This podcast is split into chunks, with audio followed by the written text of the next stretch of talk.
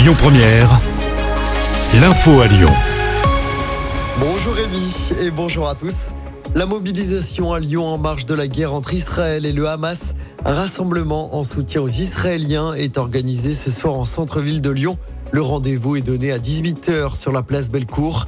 Hier soir en France, plusieurs rassemblements se sont déjà tenus en solidarité avec Israël. 16 000 personnes ont notamment défilé à Paris.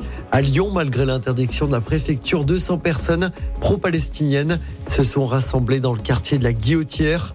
Les forces de l'ordre ont rapidement dispersé les participants avec du gaz lacrymogène. Quatre personnes ont été interpellées, huit personnes ont été verbalisées d'après la préfecture.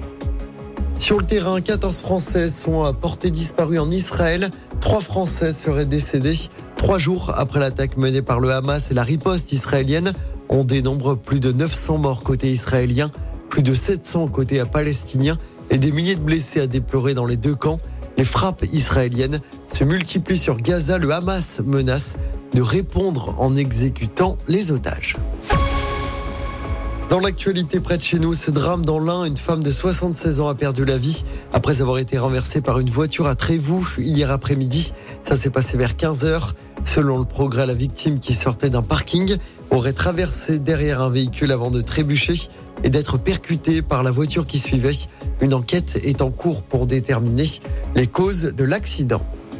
Un nouveau record de température battu à Lyon hier, 30 degrés relevés à la station Lyon-Bron.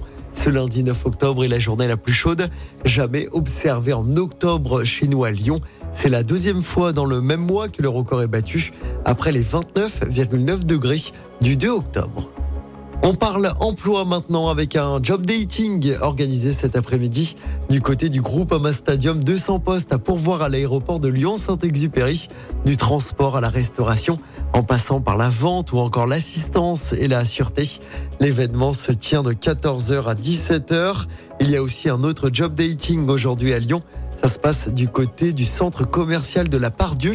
150 postes en commerce et restauration sont à pourvoir. Ça se passe jusqu'à 17h. Il faut évidemment pour les deux job dating apporter plusieurs CV. Et puis bonne nouvelle pour les fans de rugby à Lyon, le quart de finale du 15 de France face à l'Afrique du Sud prévu dimanche soir sera retransmis sur écran géant au Palais des Sports de Gerland. L'événement est gratuit sur inscription. On vous a mis toutes les informations sur notre site et notre application. Écoutez votre radio Lyon Première en direct sur l'application Lyon Première, lyonpremière.fr et bien sûr à Lyon sur 90.2 FM et en DAB+. Lyon Première